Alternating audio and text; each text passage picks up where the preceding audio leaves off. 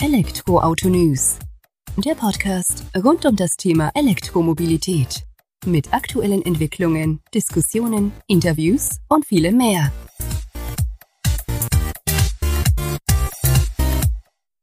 Servus und herzlich willkommen bei einer neuen Folge des Elektroautonews.net Podcast. Ich bin Sebastian und freue mich, dass du diese Woche wieder eingeschaltet hast, wenn wir uns mit dem Thema E-Mobilität beschäftigen.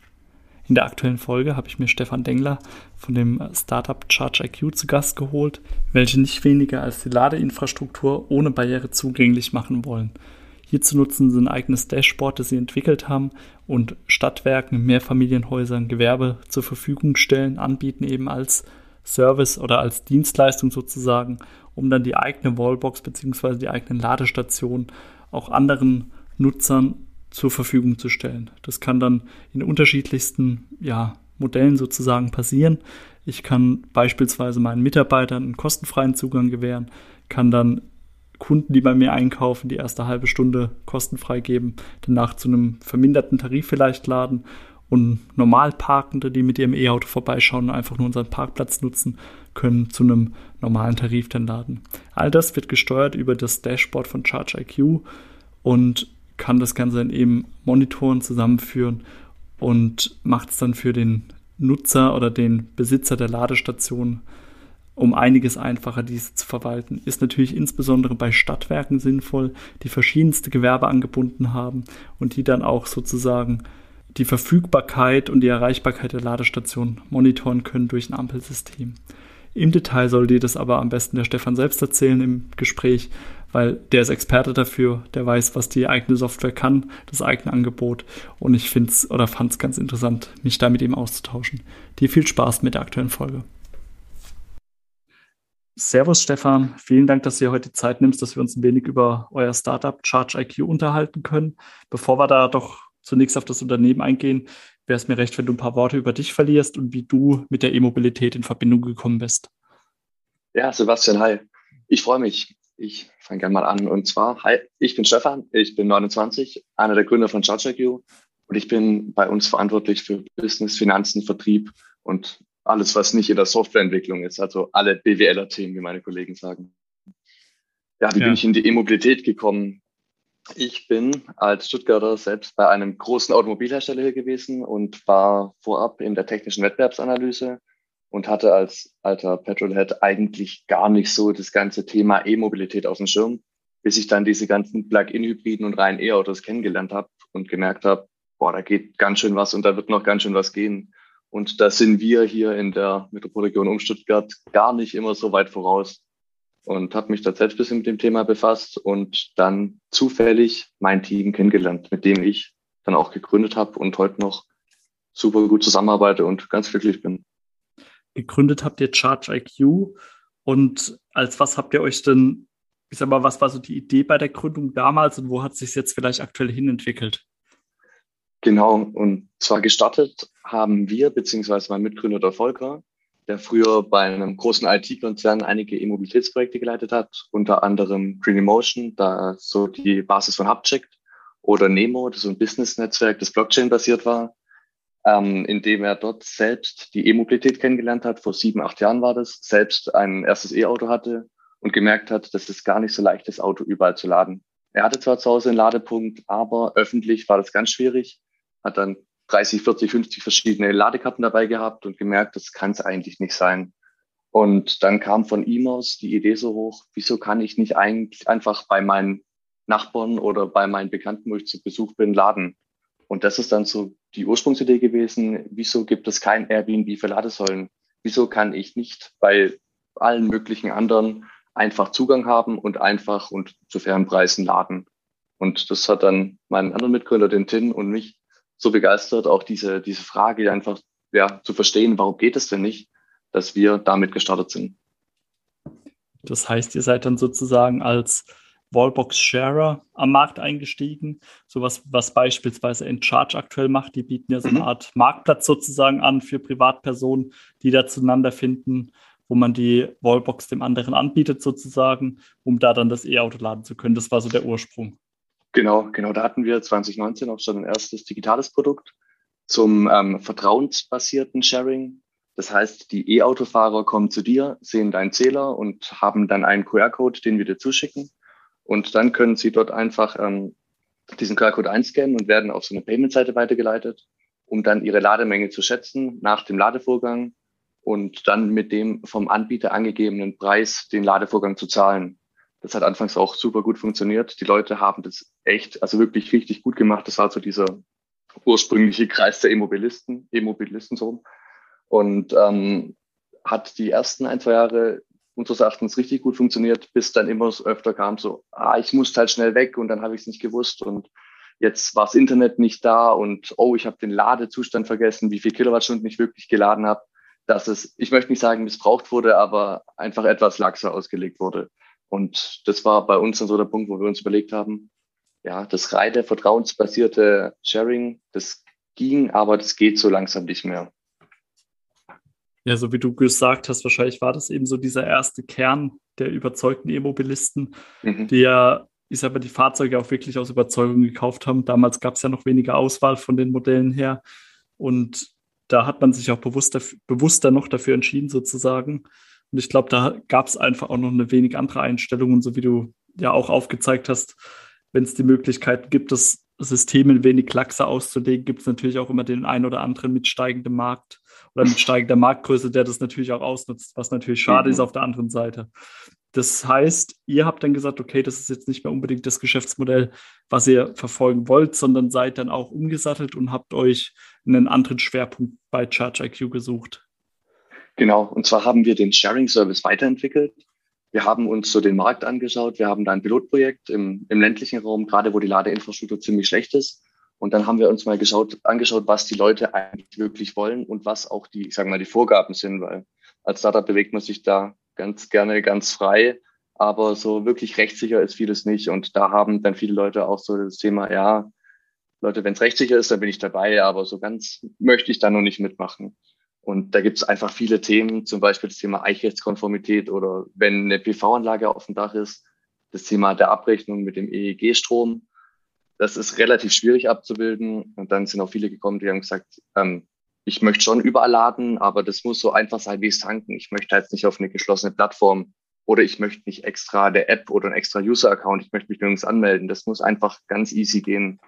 Und das war dann für uns der Punkt zu sagen, gut, dieses digitale Produkt zum Sharing, das muss einfach weg vom vertrauensbasierten und zu einem kontrollierten Laden, dass man einfach sieht, okay, also ich gehe jetzt mal in die Nutzersicht, ich habe einen Ladepunkt, und wie biete ich den denn an? Und da sagen wir, okay, den tragen wir in die öffentlichen Ladeverzeichnisse an als das eine Produkt, das öffentliche Sharing. Es gibt aber auch das ähm, private Sharing mit Freunden, Familien und Nachbarn. Dann wird der Ladepunkt nicht eingetragen. Und die Zugangsmöglichkeiten, die wir dann sehen, die sind zum einen dieses Direct Payment und zum anderen Roaming, dass ich einfach mit meinen gängigen Roaming-Ladekarten, die die großen Konzerne praktisch anbieten, auch einen direkten Zugang dazu habe. Und was wir auch gemerkt haben, viele sagen, das ist, ist ganz toll, was ihr da macht, aber ich möchte jetzt keine so fiktive Währung. Ich möchte eigentlich schon ganz gern in harten Euros bezahlt werden. Das heißt, wir geben den Kunden eine direkte Übersicht, wie viel Umsatz sie gemacht haben, wie viel Einnahmen sie haben und zahlen es denen dann auch direkt in Euros wieder aus. Also ihr seid dann quasi Mittler zwischen, ähm, ich sag mal, E-Autofahrer, der sein Fahrzeug laden will, dem mhm. Wallbox-Besitzer, der die anbietet und der die über euer System dann eben zum einen in dieses öffentliche Sharing mit einführen kann, aber zum anderen auch eben in privates Sharing, wo wir ja nachher nochmal drauf eingehen werden, mhm. wo man dann über, ich sag mal, einen NFC-Chip oder sowas oder eine RFID-Karte mhm. entsprechend Zugang auch bekommen kann. Genau, genau, das war unser Ziel, möglichst einfach die private und halb öffentliche Ladeinfrastruktur einem jeden zugänglich zu machen. Also ohne Barrieren, ohne diese extra Accounts und mit möglichst viel Rechtssicherheit. Das heißt, wir haben einen Versicherungsschutz mit einem großen deutschen Versicherungspartner noch dabei, dass einfach die Ladevorgänge abgesichert sind und wir zeichnen alles eichrechtskonform, sofern sie Hardware kann, äh, mit ab. Okay, und da kümmert ihr euch alles drum. Das heißt, der Wallbox-Besitzer sozusagen hat eigentlich nicht mehr mit zu tun, als sich einmalig bei euch anzumelden, seine Daten zu hinterlegen, ähm, paar Felder wahrscheinlich auszufüllen im mhm. Formular, die ihr braucht für eure Datenbanken und dann hat er da in Anführungsstrichen seine Ruhe mit und muss nur noch am Ende des Monats, wenn denn geladen wird, bei ihm auf seinen Geldeingang warten. Im Endeffekt, ja, genau. der meldet sich mit zwei, drei Klicks, meldet seine Ladestation an und dann gibt er seine Zeiten äh, frei, wann er praktisch die Ladestation nicht braucht und den anderen abgeben möchte und gibt seinen Preis an. Und das war es im Grunde schon. Jetzt sind wir da bei dem Preisthema. Gebt ihr da ähm, Richtlinien vor? Guckt ihr da von eurer Software aus drauf, dass sich das auch alles in einem humanen Rahmen bewegt? Oder wird das dann auch teilweise ausgenutzt? Ich sage jetzt gerade mal im ländlichen Raum, wo es vielleicht nicht mhm. so viele Wallboxen gibt, könnte man ja auf die Idee kommen, oh, da gibt es keine Möglichkeiten zum Laden, jetzt kann ich ja da mal einen Reibach mitmachen. Oder achtet ihr da auch schon wenig drauf? Ich meine, das, da sind wir wieder bei laxen System sozusagen, um mhm. da die mhm. Brücke zu spannen. Absolut. Also das ist Thema Angebot und Nachfrage. Wenn es ganz wenig Ladepunkte gibt, dann könnte das den Ladestationsbesitzer schon motivieren, einen, sag mal, gestrandeten E-Autofahrer ein äh, bisschen stärker zur Kasse zu bitten. Aber das haben wir, ich möchte sagen unter Kontrolle, aber da haben wir ein Auge drauf und auch eine Cap, wo einfach ein Maximalpreis dann äh, definiert wird. Ja, gut, ich denke, das ist auch vernünftig. Das Thema hatten wir nämlich auch mit Simon von Encharge mhm. in einem der letzten Podcasts, die dann eben genau. auch gemerkt hatten, dass da die Preise dann doch teilweise auch ähm, ja, stark nach oben gegangen sind, um eben sowas auszunutzen, was ja aber dem Gedanken der E-Mobilität oder zumindest diesen, ich sag mal, ersten der Kerngruppe da sozusagen eigentlich nicht zugegen ist, sondern man will das ja gemeinsam nach vorne treiben. Und dann sollte das ja auch für beide Seiten natürlich fair ablaufen. Zum einen, dass der Ladende einen fairen Preis bezahlt, mhm. aber auch der Wallbox-Anbieter einen fairen Preis dann erhält. Absolut, sehen wir ganz genauso. Und das, das wird auch von unseren Kunden ganz gut angenommen, wenn wir mit denen drüber sprechen und sagen, ja, das stimmt. Das, also das, das Einverständnis von denen haben die auch, wenn die dann woanders auch zu einem fairen Preis laden können, wenn man das denen mal vor Augen hält, dann stoßen wir da auf absolut auf Einverständnis. Das hört sich gut an. Du hattest mir im Vorgespräch gesagt, dass ihr zum einen natürlich so dieses Angebot für die für den Wallbox-Besitzer dann eben habt. Aber soweit ich verstanden habe, das größere Geschäft für euch oder auch der größere Fokus dann noch, wenn man das so nennen mag, liegt mhm. dann halt eben auch auf äh, Stadtwerken, Gewerben, Mehrfamilienhäusern oder ich sage mal, Besitzer mit mehreren Wallboxen kann ja auch vielleicht vorkommen sozusagen, die das dann auch richtig über eure Software, euer Dashboard verwalten möchten, wenn ich das so richtig genau. verstanden habe. Vielleicht kannst du das auch noch ein bisschen ausführen, was ihr denn genau für diese Personen, Firmen macht, mhm. die da eben ein, höheren, ein höheres Ladeangebot sozusagen mitbringen. Genau, das würde ich so als bisschen die Weiterentwicklung unseres Businessmodells nennen. Wir haben einfach gemerkt, das Sharing allein kommt sehr gut an, das wollen die Nutzer. Aber Stand heute, damit nachhaltig auch was zu verdienen, das ist noch ganz schwierig. Und dann haben wir uns einfach angeschaut, was sind denn unsere Kompetenzen, was können wir wirklich gut und welche Nutzer, also die Nutzergruppen sind von den Mehrfamilienhausabrechnungen, also die, die Mehrfamilienhäuser bis zu den Dienstwagen, die abgerechnet werden müssen, bis zu verschiedenen Gewerbebetrieben. Was wollen die denn? Was haben denn die eigentlich für Probleme? Und das deckt sich, das war das Interessante, das deckt sich da ganz stark das Thema Zugänglichkeit und Abrechnung. Und da haben wir gemerkt, dass unsere Software es im Grunde diesen verschiedenen Benutzerrollen ganz einfach macht. Also Benutzerrollen, die nenne ich mal Stadtwerke, Privatpersonen, Hausverwalter, Gewerbebetriebe oder Elektriker diese ganzen Konfigurationen vorzunehmen. Das heißt, als, ich nehme jetzt einfach mal einen Gewerbebetrieb, das sagt zum Beispiel, mein Ladepunkt, der muss verschiedenen Nutzergruppen zur Verfügung stehen. Ich möchte da zum einen meine Flotte laden, die soll am besten kostenfrei laden. Dann kommen meine Mitarbeiter, die einen haben Dienstwagen, die gehen dann auf Kostenstelle, die anderen dürfen mit ihrem Privatwagen laden. Die sollen dann auch was zahlen, aber jetzt keinen besonders hohen Preis, einfach einen ganz fairen Preis. Dann kommen meine Kunden, Gäste, die haben vielleicht Sonderkonditionen, dass sie die erste halbe Stunde gratis laden. Vielleicht wollen die auch komplett gratis laden. Vielleicht laden die zum halben Preis. Und ähm, das bis hin zu, ich sag mal, fremden Parkern, die dann einfach einen, einen marktüblichen Preis zahlen. Und das ist so genau das Thema, dass wir sagen, die Zugänglichkeit können wir schaffen. Zum einen über die Kundenkarte, über den Mitarbeiterausweis, über eine Roaming-Karte oder beispielsweise über so ein Direct Payment. Und damit, also mit diesem Produkt, mit dieser Software, die wir aufgebaut haben, konnten wir bisher einigen Gewerbebetrieben schon ganz gute Lösungen zur Verfügung stellen und sagen, genau damit könnt ihr eure Bedürfnisse eigentlich abdecken. Das heißt, um das jetzt mal in die Praxis zu überführen sozusagen, mhm. wenn ich jetzt ein, ich sag mal, Bäcker bin, der zwei, drei Parkplätze vor der Tür hat, einer davon mit einer Ladestation ausgestattet, habe ich eben die Möglichkeit zum einen zu sagen, okay, mein Bäckermeister, der morgens um vier kommt, der kann da laden, bis Laden oder der kommt ja nachts eher, sage ich mal, der kann da erstmal umsonst laden, dann hat das Auto mhm. wegzufahren. Dann meine Kunden, die kurz da sind, können es mal dran stöpseln. Äh, wobei da jetzt Bäcker natürlich nicht das beste Beispiel ist, wenn der, der hoffentlich schneller bedient sozusagen. Aber mhm. ähm, ich sag mal, so könnte man das dann quasi aufbauen, ausgerichtet an, den, an das jeweilige Gewerbe dann, dass das da seine Schwerpunkte setzen kann, wer kann wie für was für einen Preis laden sozusagen.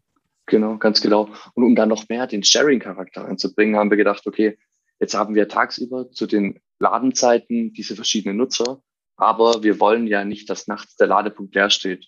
Und daher haben wir für die Stadtwerke ein Produkt entwickelt, das genau dieses Sharing lebt. Also wir bieten den Gewerbebetrieben Betrieben tagsüber die Möglichkeit, diese verschiedenen Nutzergruppen den Zugang zu geben. Aber nach Ladenschluss wechselt der Betriebsmodus. Dann kommen die Stadtwerke ins Spiel. Und dann wird dieser Ladepunkt, ein halb, also dieser halböffentliche Ladepunkt praktisch ein öffentlicher Ladepunkt, sodass die Stadtwerke ein Netz an Ladepunkten stehen. Das verschiedene Vorteile für die. Die müssen zum einen weniger öffentliche Ladeinfrastruktur installieren, die einfach, ja, mal ganz grob über den Daumen das, das Vierfache kostet. Ähm, die haben selbst weniger öffentlichen Parkraum, den sie abgeben müssen und können ihren Gewerbekunden eine sehr attraktive Möglichkeit bieten, das, das Geschäft, ich sage im Sinne von Ladeinfrastruktur auszuweiten. Das hört sich doch gut an. Da war jetzt das Beispiel mit dem Bäcker natürlich nicht so gewollt oder gekonnt, äh, wenn die Stadtwerke das über Nacht dann übernehmen sozusagen.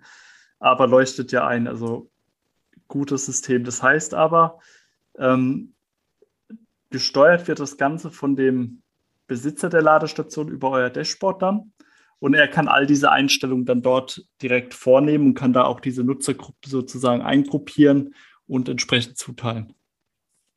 Genau, hier kommt so der, ich sag mal, der Vorteil von unserem System zum Tragen, und zwar diese verschiedenen Benutzerrollen. Die Stadtwerke haben mit dem Gewerbebetrieb zum Beispiel, da kann man zum Beispiel einen Wecker auflassen, auch wenn der um vier Uhr morgens aufhat. Der hat vielleicht um vier Uhr nachmittags schon wieder zu. Also da haben die meisten Bäcker zu, glaube ich. Ja. Ähm, dann können die mit denen praktisch ausmachen, gut, von vier Uhr bis vier Uhr betreibt ihr den Punkt und von vier Uhr nachmittags bis vier Uhr morgens betreiben wir den Punkt. Und ähm, genau hier sind die Sorry, jetzt habe ich gerade einen Anschluss verloren. Kein Problem. Wir hatten jetzt gerade gesagt, dass eben ähm, die Stadtwerke das mit dem Gewerbe dann auch je nach Gewerbe mhm. immer individuell sozusagen abstimmen Ach, genau, ja. genau, nee, das ist praktisch der Vorteil unserer Software, wo wir sagen, diese verschiedenen Benutzerrollen kommen hier zum Tragen. Das heißt, auf die Ladeinfrastruktur haben mehrere Nutzer einen Zugriff. Die Stadtwerke sehen beispielsweise diese Öffnungszeiten, die sehen Live-Daten, die sehen Auslastungsdaten. Der Gewerbebetrieb an sich, der sagt dann, gut, ich habe diese verschiedenen Nutzergruppen zu diesen Konditionen, aber wir können jetzt auch noch anderen, zum Beispiel dem Elektriker, einen Zugriff geben, dass der einfach, das nennen wir das Elektriker-Dashboard, dass der einfach sieht, ich habe hier in meiner Übersicht alle verschiedenen Ladeinfrastrukturparks oder ähm, Installationen und ich werde sofort informiert, wenn irgendwo was stimmt. Das ist so ein ganz einfaches Ampelsystem, das dann von grün, gelb auf rot springt oder blau, wenn es gerade im Ladevorgang ist. Und ähm, dann wird der praktisch sofort informiert, wenn etwas nicht stimmt, so dass er seinen Kunden informieren kann, bevor der es ihm, äh, bevor es dem Kunde selbst auffällt. Also quasi dieses Monitoring vom Zustand äh, der Ladestation oder der Wallbox dann eben wird dann ausgelagert und der Elektriker sieht dann in der Regel schon vorher, äh, bevor der Kunde dann sozusagen mal genau. vielleicht durch Zufall drauf guckt, kriegt ihr da schon durch euer Ampelsystem einen Hinweis, Achtung, da muss was gemacht werden und man kann vielleicht dem Wallbox-Betreiber dann schon sagen, ja, ist uns schon aufgefallen, der Elektriker ist schon unterwegs oder trifft in einer halben Stunde bei euch ein. Genau, genau. Das ganze Wartungs- und Service-Thema, dann bei, beim Elektriker liegt, also weg von dieser Einmalinstallation und dann bin ich weg, sondern ich installiere und dann kümmere ich mich auch nachhaltig um diesen Ladepunkt wo wir halt merken, dass da die anderen Stakeholder, gerade die Stadtwerke und die Gewerbebetriebe ganz dankbar sind, weil die dieses ganze Betriebsthema, die Gewerbetriebe oder dieses Wartungs- und Service-Thema gar nicht bei sich haben wollen. Und so teilen wir, sag mal, diese notwendigen Posten äh, relativ, denke ich schon, intelligent an die ähm, ja, betreffenden Nutzer dann auf.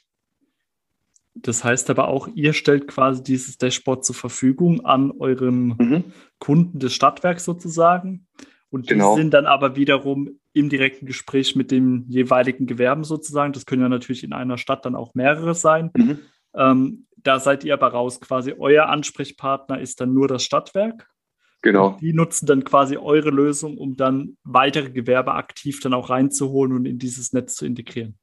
Ganz genau. Wir haben praktisch die Software, die die Stadtwerke für den Betrieb dieser halböffentlichen oder auch privaten Ladeinfrastruktur brauchen, die sagen dann, gut, wir haben Gewerbebetriebe, wir schalten euch praktisch frei. Also auf dem Dashboard, um einfach denen den Zugang dazu geben. Und wie viele Gewerbebetriebe oder wie genau die Konditionen und die Ausrichtung sind, das obliegt dann alles im Stadtwerk. Okay, das heißt aber auch, wenn wir jetzt dann bei dem Thema sind, okay, wir binden da verschiedenste Gewerbe mit ein, dann gehe ich jetzt nicht davon alle aus, dass die alle die gleiche Wallbox von einem ähnlichen Anbieter haben mhm. oder wie ist es da? Seid ihr da auch unabhängig von den Herstellern der verschiedenen Wallboxen, die einzubinden oder gibt es da gewisse Einschränkungen, die man da schon beachten muss im Vorhinein? Genau, da sind wir komplett herstellerunabhängig. Es gibt einen bestimmten Protokollstandard, den wir brauchen, aber den haben praktisch alle gängigen Wallboxen. Und wenn der vorhanden ist, was uns bisher immer so begegnet ist, dann sind wir komplett einsatzfähig. Also wir sind da an keine spezielle Hardware gebunden, außer halt im Fall, wenn das Stadtwerk wirklich öffentlich teilen will und es eichrechtskonform sein muss, dann muss die Eichrechtskonformität seitens der Hardware halt auch gegeben sein. Okay, aber das hört sich doch gut an. Dann seid ihr da ja auch tatsächlich offen für eine entsprechend hohe Skalierung, was ja dann auch wieder der überzeugende Faktor hin zu den Stadtwerken sein wird, weil die mhm. profitieren ja davon, wenn sich möglichst viele Gewerbe mit ihren eigenen Wallboxen da quasi in euer System integrieren. Ganz genau, genau. Das ist auch schon, was die Stadtwerke dann zurückgeben. Diese Herstellerunabhängigkeit, das ist, was sie halt auch wollen. Und ähm, jetzt kommen wir weg von den Stadtwerken vielleicht so hin zu mhm. Mehrfamilienhäusern. Das hast du ja auch gesagt äh, im Vorgespräch noch vorhin kurz angeteasert. Das ist ja auch so ein Thema, wo ihr eingesetzt werden könnt. Ähm, klar, jetzt mhm. sagt man jetzt so ein Mehrfamilienhaus, 16 Wohnungen oder so, aber nur zwei Wallboxen in der Garage dann, kann man ja sagen, okay, unsere Hausbewohner, die können zum ähm, Stromeinkaufspreis laden, haben dann ihre eine Nutzergruppe und wenn die halt Freunde zu Besuch haben, die ich sag mal, von außerhalb kommen oder nicht mit der Wohnungseigentümergemeinschaft direkt zu tun haben, die laden halt zu einem leicht erhöhten Preis, um das Ganze dann auch irgendwie wieder zu äh, ein wenig zu verdienen sozusagen oder instand zu halten. Das könnte man damit ja auch umsetzen. Genau, und das ist auch wieder so dieser Sharing-Aspekt, von dem wir kommen, wo wir einfach sagen, ein Ladepunkt, der steht auch hier in einem geschlossenen Nutzerkreis einfach unterschiedlichen Akteuren zur Verfügung. Seien es jetzt unterschiedliche Bewohner, die sich den einfach teilen wo wir dann sagen, gut, wir sehen hier anhand der RFID-Karten oder der Roaming-Karten oder andere Zugänge, dass die ähm, verschiedene Abrechnungen haben oder anhand eines Direct Payments, dass man einfach sagt, jetzt kommen Freunde, Bekannte vorbei, die den Ladepunkt einfach nur temporär nutzen möchten und dann eine Direktzahlung an den jeweiligen Verwalter praktisch leisten. Und ähm, jetzt ist es ja so, ich könnte ja jetzt auch als Parkender dort, der dort in dem Haus wohnt, einen Dienstwagen fahren mhm. der elektrisch ist oder teilelektrisch, also Plug-in-Hybrid, kann eure Software das Ganze dann da auch abrechnen. Also, dass ich für meinen Arbeitgeber am Ende des Monats auch entsprechende Abrechnung vorweisen kann. Okay, ähm, so und so habe ich geladen zu dem Tarif, dass er mir dann das Geld eben entsprechend auch erstatten kann. Genau, also da kann man auch diese, ich sag mal, privat geteilten Ladestationen, kann man auch unterschiedlichen Nutzergruppen den Zugang gewähren. Und der Dienstwagenfahrer, vielleicht kommt er mit der Roaming-Karte, Vielleicht hält er einfach seinen Mitarbeiterausweis vor. Das wird dann bei dem Dashboard auch gesondert abgerechnet, sodass der Arbeitgeber am Monats- oder Quartals- oder von mir aus auch Jahresende einfach eine Übersicht hat, wie viel wurde denn hier geladen mit, im Grunde genau mit diesem Dienstwagen. Also, dass diese verschiedenen Nutzerrollen hier auch wieder zum Tragen kommen. Okay, das hört sich doch interessant an. Vor allem nimmt es ja dann doch auch einiges an Verwaltungsaufwand für den E-Autofahrer raus, der das jetzt im Namen seiner Firma fahren darf, sozusagen oder kann. Und äh, macht es doch um einiges einfacher, als wenn man sich da mit Zettel und Stift selbst hinsetzen muss und da irgendwas äh, zusammensuchen darf. Absolut. Genau, das soll das Ziel sein, was wir auch von ganz vielen Hausverwaltungen gehört haben. Ähm, da heißt es einfach, ja, ich möchte möglichst wenig Aufwand haben und ich möchte nicht jeden Monat durch die Tiefgarage laufen und Zählerstände ablesen oder selbst die ganzen äh, die ganzen Einzelabrechnungen irgendwie auseinanderrechnen und wieder zusammenrechnen, sodass unsere Software das ganz einfach und transparent den jeweiligen Stakeholdern weitergibt. Und wie ist das jetzt in so einem Mehrfamilienhaus? Jetzt bleiben wir mal bei den 16 mhm. Wohnungen vielleicht mit äh, zwei Ladestationen. Lohnt sich da eure Software schon dafür? Und wie ist das denn auch preislich? Kannst du uns da eine grobe Hausnummer geben? Weil ich sag mal, wenn da ein gewisser Kostenbetrag dagegen steht, der ja monatlich erstmal für eure Software erbracht werden muss, ist ja fraglich, inwiefern sich das oder ab wann sich das rechnet. Kannst du uns das mal ein wenig einordnen? Ja, also da haben wir auch bei den vielen Privatnutzern gesehen, dass eine monatliche Zahlungsbereitschaft ganz, ganz schwierig ist. Und dass da wirklich sehr attraktive Preismodelle her wollen, weil viele sagen, du allein für eine Abrechnung, da bin ich jetzt nicht bereit, wirklich viel oder auch monatlich Geld zu zahlen. Wir sind ehrlich gesagt gerade noch auf der Preisfindung. Also wir haben einige Pilotprojekte laufen, auch mit ganz unterschiedlichen Ausrichtungen. Da sind geteilte Ladestationen dabei, das sind aber auch Tiefgaragen, die haben überall ihren Ladepunkt, wo dann praktisch weniger Aufwand dabei ist. Da sind aber auch dann Projekte dabei, wo zum Beispiel eine PV-Anlage draufsteht. Und dann kommt das Thema ähm, EEG-Strom, also ähm, nach EEG abzurechnender Strom ins Spiel. Und dann steigt die Komplexität. Und da sehe ich Stand heute verschiedene Abrechnungsmodelle. Wie genau die sind, das kann ich dir ganz ehrlich noch nicht sagen. Da sind wir gerade auch noch auf der Preisfindung. Okay. Das heißt aber, ich sage mal, umso komplexer die ganze Geschichte wird, umso teurer wahrscheinlich, um das mal einfach auszudrücken. Und dann wird es wahrscheinlich auch so mit, ähm, mit steigender Anzahl an Ladepunkten, wo ihr dann ja quasi weniger Zuordnungsaufwand oder so habt, wird es dann auch für die Masse wieder ein Stück günstiger dann, um das mal so mhm. knapp zusammenzufassen. Ja, das, das könnte man so sehen, aber wie gesagt, das sind die Gegebenheiten halt auch ganz unterschiedlich. Also gerade mit dem, mit der Skalierbarkeit des Systems, wenn viele sagen, gut, wir haben einen Ladepunkt, den teilen wir uns. Bei reinen E-Autos, da reicht das, da reicht es, wenn ich, also ich lade mein Auto alle zwei Wochen, das reicht mir ganz locker aus. Wenn ich ein Plug-in habe, Plug-in-Hybrid habe, den muss ich praktisch jeden Tag laden, damit das wirklich lohnt. Und wenn der dann abends die Ladesäule, möchte sagen, blockiert, aber besetzt, dann sind die anderen Bewohner, die langsam in die E-Mobilität auch mit Plug-in starten, halt äh, ja wahrscheinlich nicht ganz so glücklich, wenn sie keine Lademöglichkeit haben. Aber zurück zu deiner Frage. Ähm, da gibt es so viele Parameter und so verschiedene Anfragen. Also das ist, ist auch für uns super spannend zu sehen, wo es hingeht.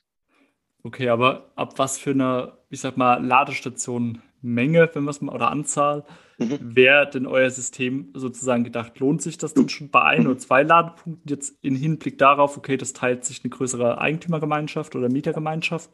Oder ist es dann eher sinnvoll zu sagen, wir brauchen nee mehr Ladepunkte, damit sich das. Nee, nee gar nicht. Gar nicht. Also wir, wir sind da nicht die, wo sagen, jetzt müssen erstmal 16 Ladepunkte her, davor geht gar nichts. Wir schauen, wie es sinnvoll ist. Wenn ein Ladepunkt der richtige Beginn ist, dann fangen wir mit einem an und dann wird er geteilt und dann heißt, okay, das reicht gar nicht, wir brauchen drei Ladepunkte. Und dann wachsen wir praktisch mit den Bedürfnissen mit. Dann kommt zum Beispiel eine PV-Anlage nach, dann kannst du dieses, dieses Modul zur PV-Anlagenverwaltung nachbuchen. Dann kommt einer mit einem Dienstwagen, dann ist praktisch diese Sonderabrechnung genauso ähm, abbildbar. Und da sagen wir, das, das darf jetzt nicht anhand der Größe scheitern. Also, dass wir nur die großen Projekte nehmen. Da sollen kleine WEGs, kleine Mehrfamilienhäuser genauso einen Zugang zur E-Mobilität bekommen wie die ganz großen Anlagen. Okay, das klingt überzeugend und passt auch ganz gut zu deiner Aussage von vorhin, die du ja getroffen hast. Ihr wollt die Ladeinfrastruktur ohne Barrieren für jeden zugänglich machen. Und das ist ja ein schönes Zeichen, dass es dann tatsächlich auch schon ab einer Ladestation geschehen kann und nicht erst, wenn ich eine gewisse Anzahl sozusagen an den Start bringen dafür. Ähm, genau, du hattest mit, jetzt, mit einer Ladestation fängt alles an. Genau, irgendwo muss man ja mal beginnen sozusagen. Mhm. Ähm, du hattest jetzt erwähnt, ihr habt schon verschiedene Anfragen, habt auch schon mhm. erste mhm. Projekte damit. Wie geht es jetzt bei euch, ich sag mal so im nächsten halben Jahr, Jahr weiter? Was habt ihr euch da vorgenommen?